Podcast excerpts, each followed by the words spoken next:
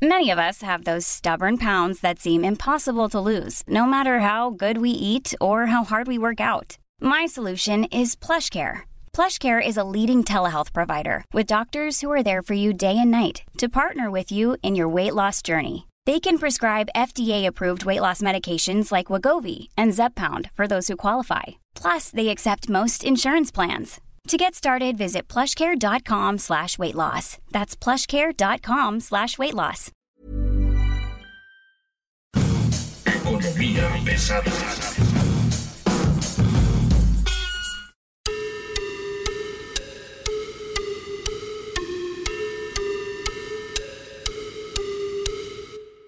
¿Cómo están ustedes? Bienvenidos. Mi nombre es Luis Carriles, arroba Luis Carrujos. Y como siempre es un gusto que esté usted con nosotros haciendo eh, economía pesada. Cada semana estamos aquí intentando entender lo que pasa en la economía, los negocios de la 4T. Y hoy nos acompaña el director de Tendencia Económica, don Carlos López Jones. Luis, muchas gracias por la invitación, como siempre a tus órdenes. No, bueno, pues yo, yo estoy encantado de que estés hoy con nosotros y por supuesto me interesa ver ¿Qué está pasando con esta 4T? Ya le salió lo neoliberal, crea nuevos impuestos, quiere que los chamacos entren a la economía formal, aunque no tengan más que el dinero que ellos les dan como parte de la beca esta de los siervos de la nación.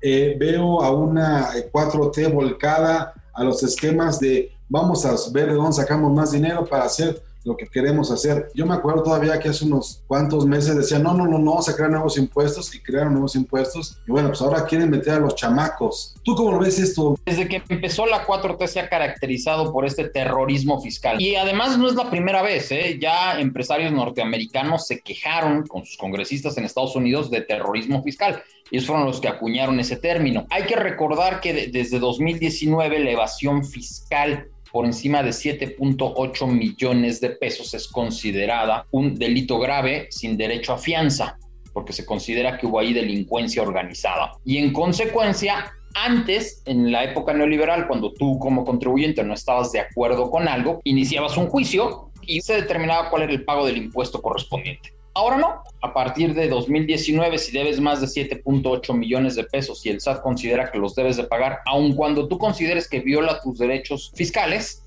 bueno, pues te vas a la cárcel. Punto. Y de esa manera la 4T ha conseguido alrededor de 150 mil millones de pesos anuales adicionales en juicios que se habían prolongado mucho en los últimos años. Está el caso de Walmart, cuando este, vendió sus tiendas, está el caso de Alsea. Por cierto, eh, se dio a conocer que Walmart ahora también tiene otro problema, porque Walmart utilizaba el outsourcing y el SAT dice, no, espérate, el outsourcing yo no lo voy a considerar como deducible, sería ilegal, entonces también me debes una lana por ahí, entonces vamos a ver en qué termina ese asunto. Sobre el tema del RFC, ¿qué es lo que estábamos viendo? Pues otra vez vemos que Morena utiliza el machete en lugar del bisturí, ¿no? Sí, estas ganas de bombardear todo en lugar de tomar precisamente lo que quiere tomar. No, no sé por qué hace esto. Sí, porque lo lógico era decir, a ver, bueno, el banco repórtame a aquellos jóvenes mayores de 18 años que tengan un saldo superior, vamos a ponerle un ejemplo, a un millón de pesos. Pues sí, efectivamente hay algunos jóvenes que sus papás les depositan más de un millón, dos millones de pesos, y sí, eso sí salta, ¿no? Bueno, ¿por qué le estás depositando un millón, dos millones, tres millones? ¿Cómo es posible que un joven de 18, de 19 años sea dueño de una gasolinera, de un hotel? Son los menos casos. Ahora no lo creo que sea ni el, ni, el, ni el 1%, ¿sí? Yo no creo que llegue ni a 10 mil casos. Pero ahora la 4T quiere los 10 millones de jóvenes mayores de 18 años tengan todos un RFC a partir de que cumplen 18 años. Yo creo que ahí lo que se debió de haber hecho era que las cuentas de banco estuvieran ligadas a la CURP y aquellas que se salieran de cierto nivel, bueno, pues esas sí se las reportas al SAT para que lleve a cabo sus investigaciones.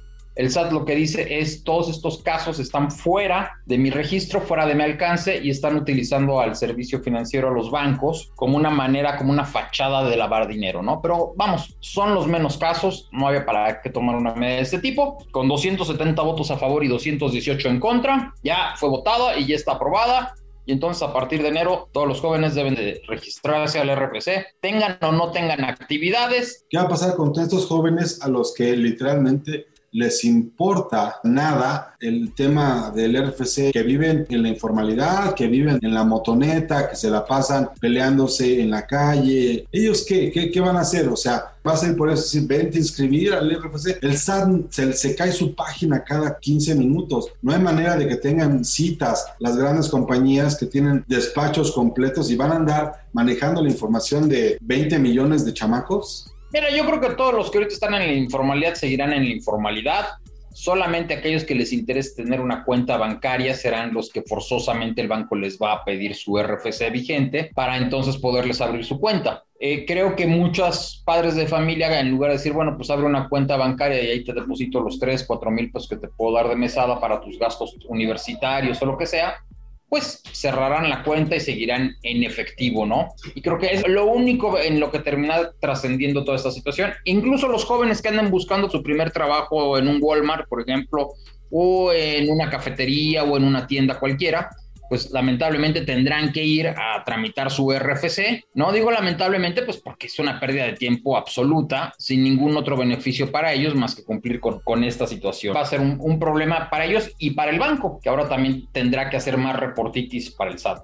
A eso voy. Si tú buscas tu primer trabajo donde van a pagar como empleado, pues tienes que sacar tu RFC forzosamente, ¿no? Y tu IMSS o tu ISTE, depende si entras al gobierno, o tu ICEMIM si trabajas en algún en el Estado de México o algo. O sea, son procesos a los que tienes que entrar cuando te incorporas a la, a la masa pues, trabajadora. Antes no, porque tú eras un causante cautivo, entonces tú llegabas con el patrón, el patrón te daba de alta en el IMSS, el IMSS a su vez te daba de alta en el RFC, pues no había, no había ninguna razón de, de obtener un RFC, ¿no?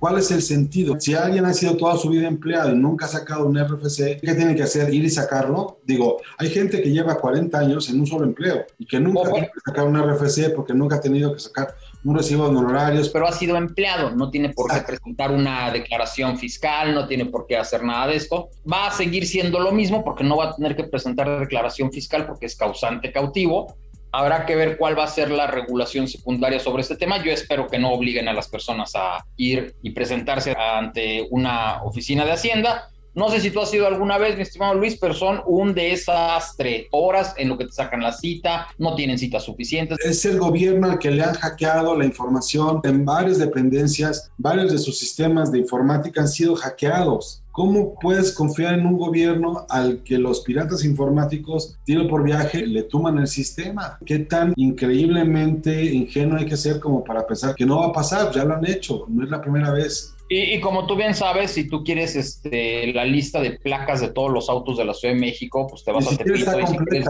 si quieres, la lista nominal de electores, pues igual te vas a Mercado Libre y ahí la encuentras en Internet, ¿no?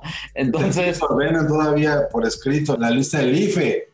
¿no? Ni siquiera no. La, la, del INE, la del IFE la tienen todavía, ya la están vendiendo con teléfonos y direcciones y nombres y fotos. O sea, me parece impresionante que en un país donde el tema de la seguridad, del doble check, del hackeo constante, digo, cada rato escuchamos que a fulano o a mengano le hackearon la cuenta y subió fotos que no debía subir, videos que no debía subir y frases que ellos nunca creyeron ponerlas en un mensaje de WhatsApp. Y entonces ahora resulta que los chamacos que quieran tener una cuenta, o más bien que cumplan 18 años, es su RFC obligatorio, es la pregunta es obligatorio porque ya es ley, ya está en la, en la miscelánea fiscal, ya fue aprobada, ya no hay nada que hacer. Y bueno, pues a partir del primero de enero deberán de contar con ese RFC. Como te comento, yo creo que la inmensa mayoría seguirán sin RFC porque la inmensa mayoría no lo va a requerir. Habrá que ver qué pasa con los causantes cautivos y creo que todo el tema otra vez tendrá que ver con el banco.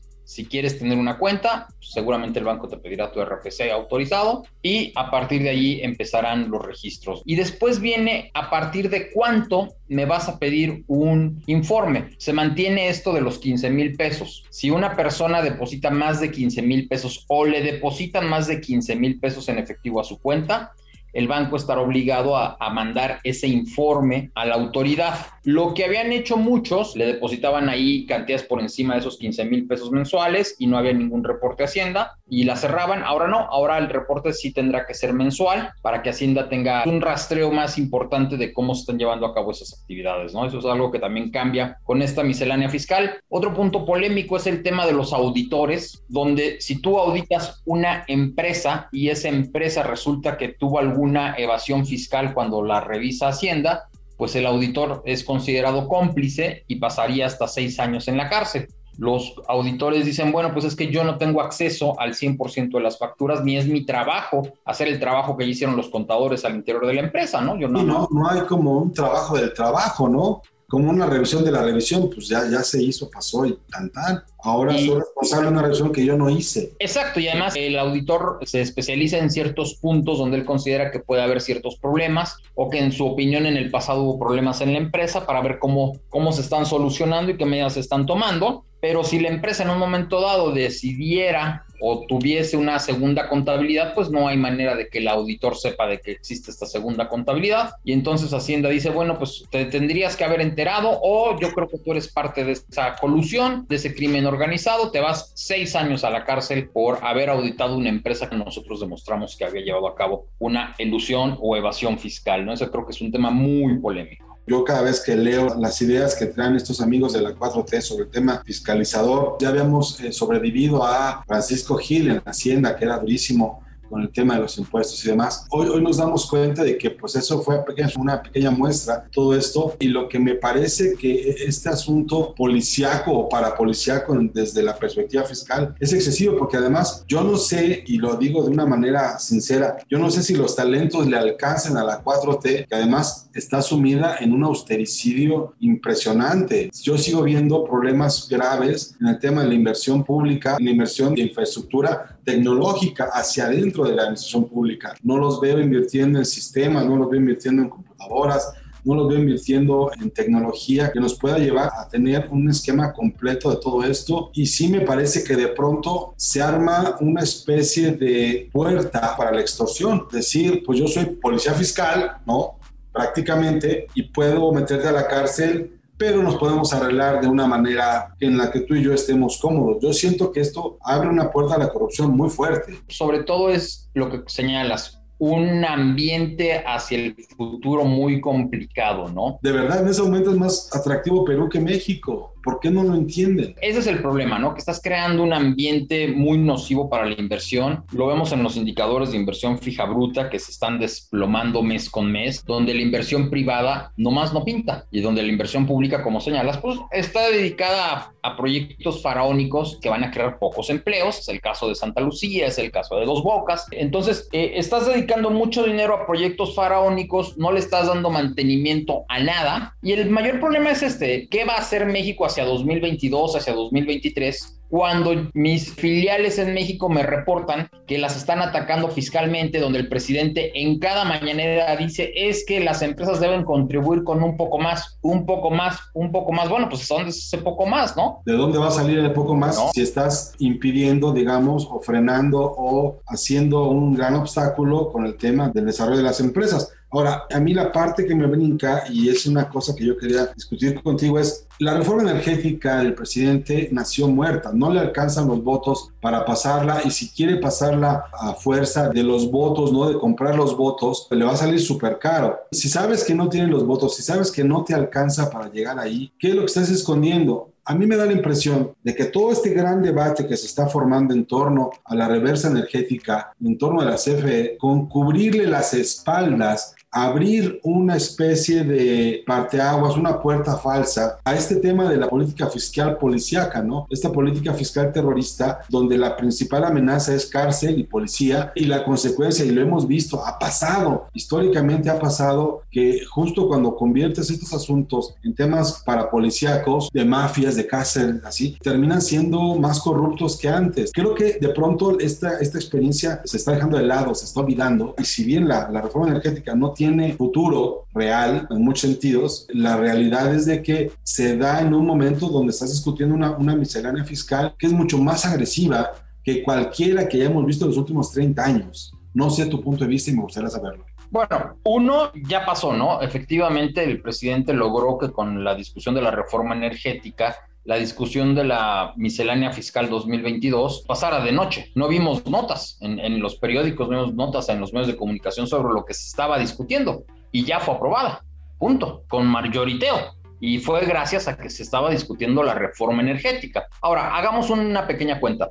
La reforma fiscal, eh, la miscelánea fiscal fue aprobada con 270 votos a favor, 219 en contra, estuvieron 489 diputados presentes. Al ser miscelánea fiscal, con 251 votos era más que suficiente para que pasara. Ahora, 489 votos que fueron los diputados presentes, dos terceras partes, estás hablando de 326 votos, los que hubieran necesitado ayer el presidente para que pasara su reforma energética. Obtuvo 270. Entonces le faltarían 56 votos. Ahí está el gran tema de si el PRI le va a dar o no le va a dar este, esos votos, ¿no? Yo creo que no se los va a dar porque entonces tendría que ir en las elecciones estatales y en 2024 el PRI solo y ahí las pierde de todas, todas. Entonces creo que tan solo por sobrevivencia debemos de coincidir en que no va a pasar. ¿Qué está pasando? Yo creo que es la manera de decirle al pueblo, los diputados no quisieron que la CFE fuera eficiente y a partir de ahora, pues ni modo, seguiremos teniendo pérdidas, ¿no? Es una manera de justificar las pérdidas anuales que tiene CFE, que ya suman 70 mil millones de pesos, y pues ni modo, es porque los diputados no nos aceptaron nuestra reforma y si nos lo hubieran aceptado tendríamos utilidades y bla, bla, bla, ¿no? Y la razón de por qué está trayendo tantas pérdidas que se van a acumular y van a aumentar pues es básicamente por un aumento en el precio del gas natural. Si aumenta tu combustible, pues tiene que aumentar tus costos, pues aumentaron los costos y no aumentan los ingresos, pues necesariamente tienes un aumento de tus pérdidas. Y creo que por ahí va el tema de, de la reforma energética, el poder justificar las pérdidas que se están acumulando en CFE, el no querer cerrar ya carboeléctricas y termoeléctricas que son muy ineficientes y el no querer dar el paso siguiente que es aumentar las subastas eléctricas que te permitieran tener costos de producción muchísimo más baratos que los actuales, ¿no? Increíble, pero así es la ideología, ¿no? El, tratar de defender algunos empleos en CFE en plantas muy ineficientes, provoca toda esta discusión de la reforma energética y creo que es el mejor pretexto el decir, pues los diputados no nos quisieron pasar la reforma y en consecuencia pues van a aumentar las pérdidas. Si han pasado mi reforma no tendríamos pérdidas y CFE sería una empresa más sólida y... Lo cual es absolutamente falso. No hay manera de que pasando la reforma energética en los términos en que está vaya a ser más eficiente, no digo la Comisión Federal de Electricidad, el sistema eléctrico nacional, ¿no? Completamente. Eh, don Carlos, yo quisiera ir cerrando esto y, me gustaría tener su análisis sobre este asunto de, de, la miscelánea fiscal. La miscelánea fiscal que pasó de noche, que entró por la puerta de atrás, que nos metieron por una ventana, ¿es reversible y qué costos va a tener para las empresas? Ya no se puede reversa, ya fue aprobada por más del 50% de los diputados, ya así se va. Y ahora las empresas y nosotros como ciudadanos tendremos que hacer nuestros ajustes. Sí, efectivamente, se abre la puerta a una mayor corrupción por parte de los inspectores de Hacienda, ya la hay, ¿no? Como, como en todo momento, siempre que te obligan a pagar más de algo, siempre vas a crear un mercado negro siempre vas a crear corrupción, y por supuesto que él existe en, este caso. Y eh, te digo, a mí lo que más me preocupa son las inversiones que no van a llegar, porque son los empleos que no se van a crear. Es la falta de consumo que no va a haber en México porque estás creando un clima de terrorismo fiscal. Hay otro tema que es importante señalar, que es que se unen a través de esta reforma fiscal dos listas, la lista de la WIF con la lista del SAT de empresas fantasmas. Las cruzas. Eso que es las cruzas, ¿qué significa eso? Que si yo en algún momento le vendí eh, algún bien o servicio y lo hice correctamente a una empresa que después dice el SAT o la WIF que es fantasma,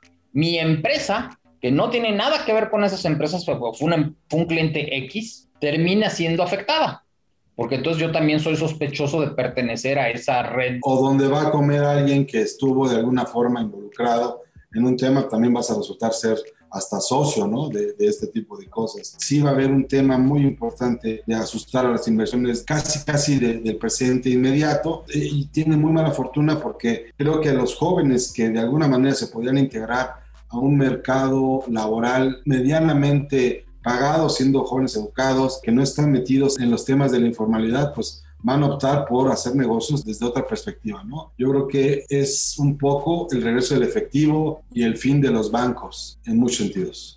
Sí, sobre todo para todos aquellos jóvenes que a lo mejor tú dices, oye, mira, hijo, este, acabas de entrar a la universidad, abre tu primer cuenta de ahorro, yo ahí te voy a depositar mil o dos mil pesos a la quincena para tus gastos, tú los gastando, tú vete administrando, pues estás preparando a tu hijo para que el día de mañana él tenga su propia cuenta y esté mejor preparado, pues es algo que ya no vas a hacer. Don Carlos, pues le agradezco mucho que ella pueda estar este día con nosotros. No sé si quiere dar un mensaje final. Pues nada, Luis, este, agradecerles mucho la invitación, como siempre a tus órdenes, y sí, yo lamento mucho que la reforma fiscal esta miscelánea 2022 haya pasado de noche en los medios de comunicación y que la discusión no se haya llevado a cabo, bueno, pues porque estuvo saturado los medios por la reforma eléctrica. Pues ya está. Muchas gracias, don Carlos López Jones, director de Tendencias Económicas. Como siempre, le agradezco a usted que se haya quedado estos minutos con nosotros y le pido, por favor, se suscriba a nosotros en nuestras plataformas ACAS, Apple Podcast, Google Podcast, Deezer, Amazon Music y Spotify. Mi nombre es Luis Carriles, arroba Luis Carrujos, y esto fue Economía Pesada. Muchas gracias y hasta luego.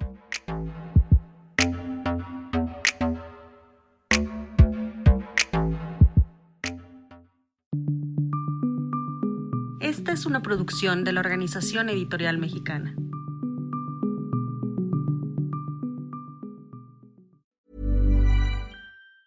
Planning for your next trip? Elevate your travel style with Quince. Quince has all the jet setting essentials you'll want for your next getaway, like European linen, premium luggage options, buttery soft Italian leather bags, and so much more. And it's all priced at 50 to 80% less than similar brands. Plus, Quince only works with factories that use safe and ethical manufacturing practices. Pack your bags with high-quality essentials you'll be wearing for vacations to come with Quince. Go to quince.com slash trip for free shipping and 365-day returns.